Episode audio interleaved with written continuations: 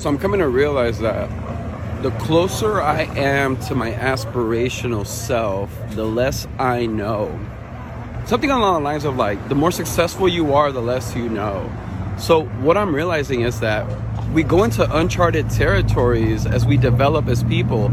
So, things should be scary, things should be frightful, I should be uncertain, I should be confused. That, that's okay, that's a human emotion.